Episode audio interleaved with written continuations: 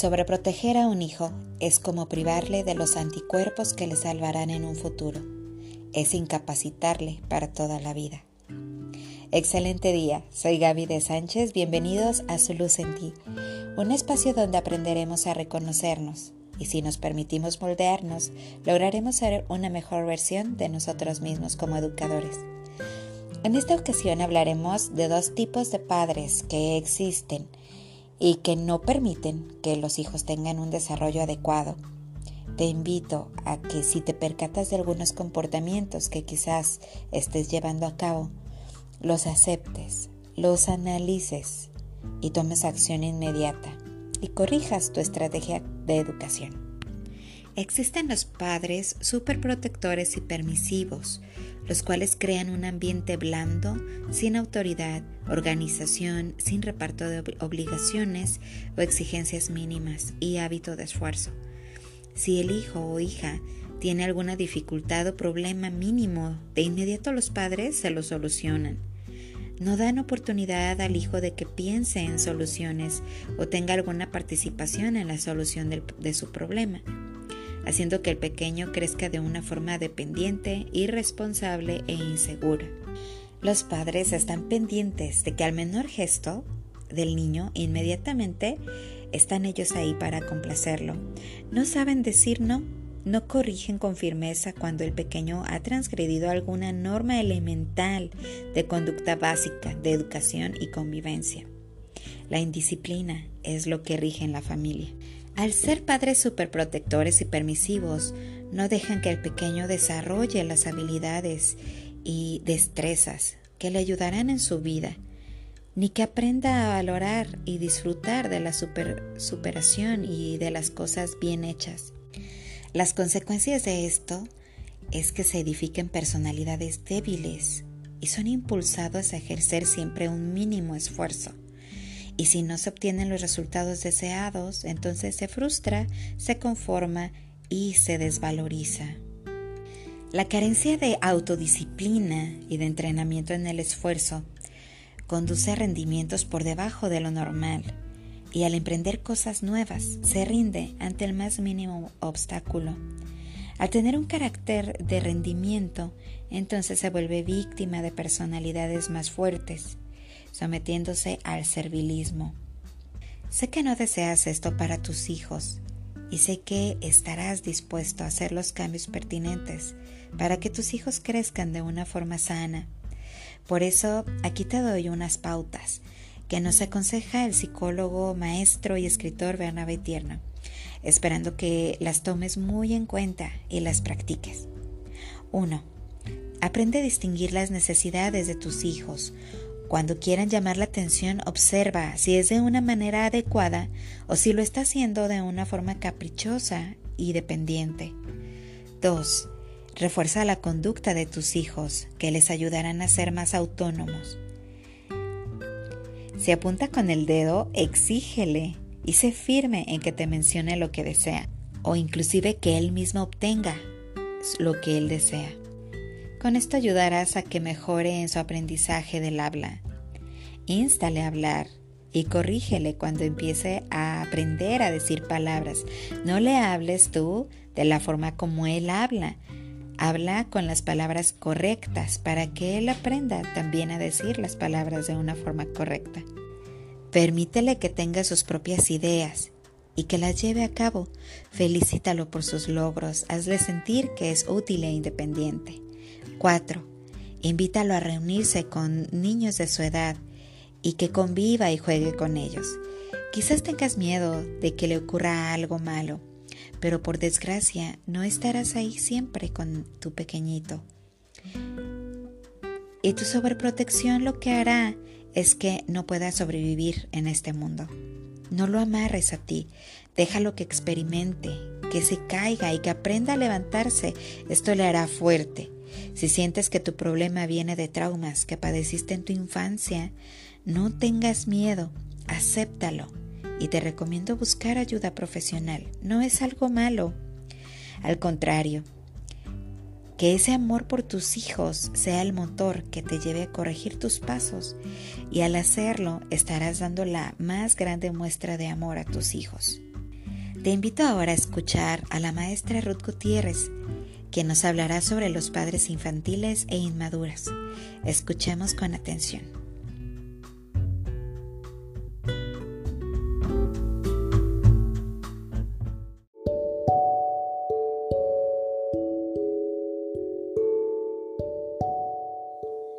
Ser hijo de unos padres emocionalmente inmaduros deja huellas profundas, tanto que son muchos los niños que acaban asumiendo responsabilidades de adulto y que crecen antes de tiempo forzados por esa incompetencia parental, por ese vínculo frágil, descuidado y negligente que desdibuja infancias y arrasa autoestimas. Muy buenos días.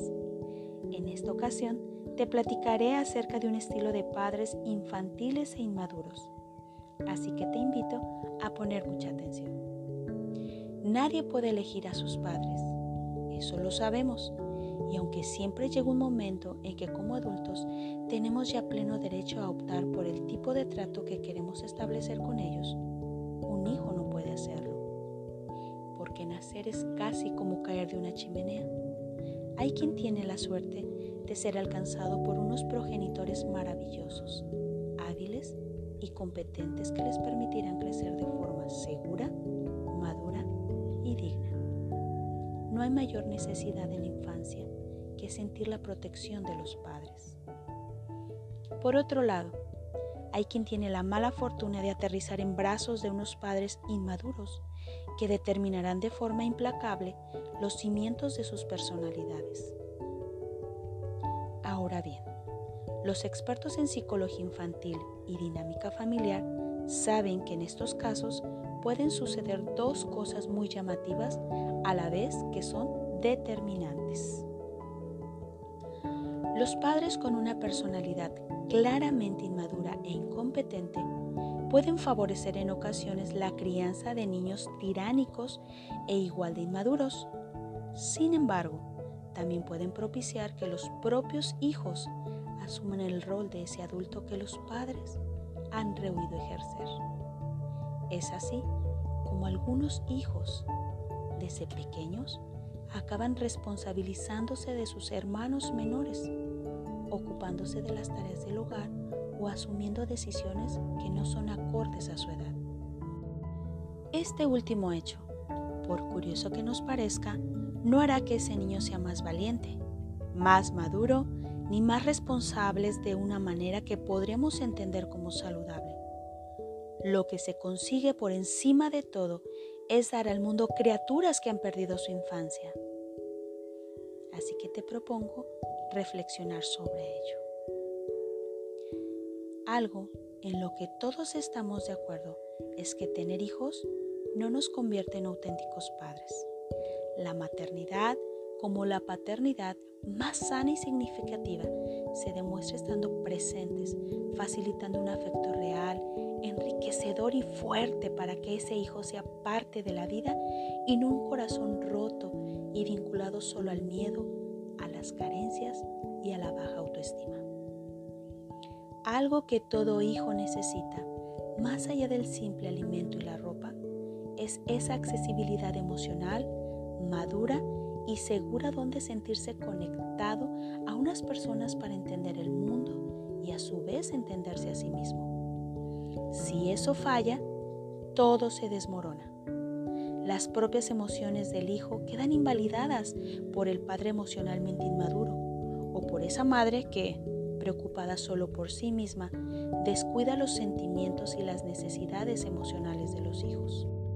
Por otro lado, Cabe decir que este tipo de dinámicas son más complejas de lo que aparecen a simple vista. Tanto que es conveniente diferenciar cuatro tipos de padres y madres emocionalmente inmaduros. La primera tipología hace referencia a esos padres y a esas madres de comportamiento errático y desigual. Estos son padres muy inestables emocionalmente, de los que hoy hacen promesas y mañana las incumplen. Padres que hoy están presentes y mañana hacen sentir a sus hijos que son una molestia. 2. Los padres impulsivos. Por su parte son aquellos que actúan sin pensar, que emprenden planes sin valorar las consecuencias, que van de error en error y de imprudencia en imprudencia sin sopesar sus acciones. 3. La maternidad y la paternidad pasiva constituyen sin duda uno de los ejemplos más claros de inmadurez. Son los que no se involucran, los que están presentes pero ausentes. Y 4. Es habitual la figura de los padres despectivos, esos que hacen sentir a sus hijos que son molestos o no deseados los que entienden la crianza como algo que les supera y de lo que no quieren ser partícipes. Estos cuatro perfiles esculpen a golpe de decepción una infancia truncada, herida e invalidada. Todo hijo que crece en ese contexto experimentará claros sentimientos de abandono, soledad, frustración e ira. ¿Y bien? Lo señalábamos al inicio. El hijo que ha crecido asumiendo un rol de adulto no siempre se autopercibe como más fuerte, más maduro, ni aún menos más feliz. Dejar sobre los hombros de un pequeño de 8, 10 o incluso 15 años la responsabilidad exclusiva de cuidarse a sí mismo, a un hermano menor o a tomar decisiones que sus padres deberían acometer deja impronta y potencialmente constituye la raíz de muchas carencias. Las consecuencias psicológicas que suelen prevalecer en estos casos son tan variadas como complejas. Soledad emocional, autoexigencia, incapacidad de establecer relaciones sólidas, sentimientos de culpa, contención emocional, represión de la ira, ansiedad y pensamientos irracionales. Superar estas heridas a causa de una infancia perdida y de unos padres inmaduros no estaría fácil, pero no por ello imposible. La terapia cognitivo-conductual es bastante útil, así como la aceptación de la existencia de esa herida causada por el abandono o la negligencia más tarde llegará la necesidad de reconciliación con nosotros mismos. Ahí donde permitimos sentir la rabia y frustración por una infancia robada y donde nos obligaron a crecer demasiado deprisa o nos dejaron solos demasiado pronto. Perdimos la infancia, pero la vida se abre ante nosotros maravillosa, libre y siempre apetecible para permitirnos ser aquello que siempre quisimos y que sin duda merecemos. Consigamos que la inmadurez emocional de nuestros padres no nos impida construir la felicidad presente y futura que no conseguimos en el pasado. ¿Qué te pareció? Juntos. Pero no olvides, la madurez no es cuestión de edad no es cuando empezamos a hablar de grandes cosas, es cuando comenzamos a entender las pequeñas cosas. Y tú tienes hoy la oportunidad de construir hijos productivos, hijos felices y modificar aquellas actitudes que no te han permitido ayudar a tus hijos a ser mejores. Tú puedes hacerlo. Recuerda, todos tenemos la oportunidad de reconocer nuestros errores y caminar hacia algo mejor. Que tengas un lindo día.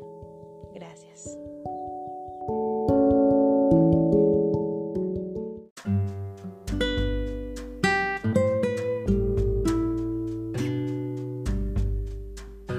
Muchas gracias, querida maestra Ruth. ¿Has tomado nota?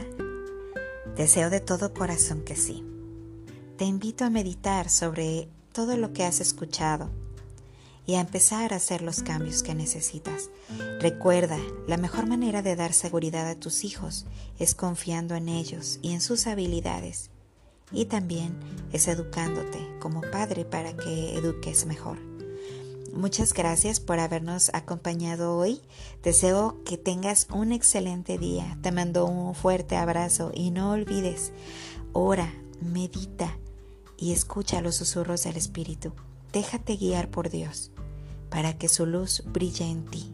Hasta pronto.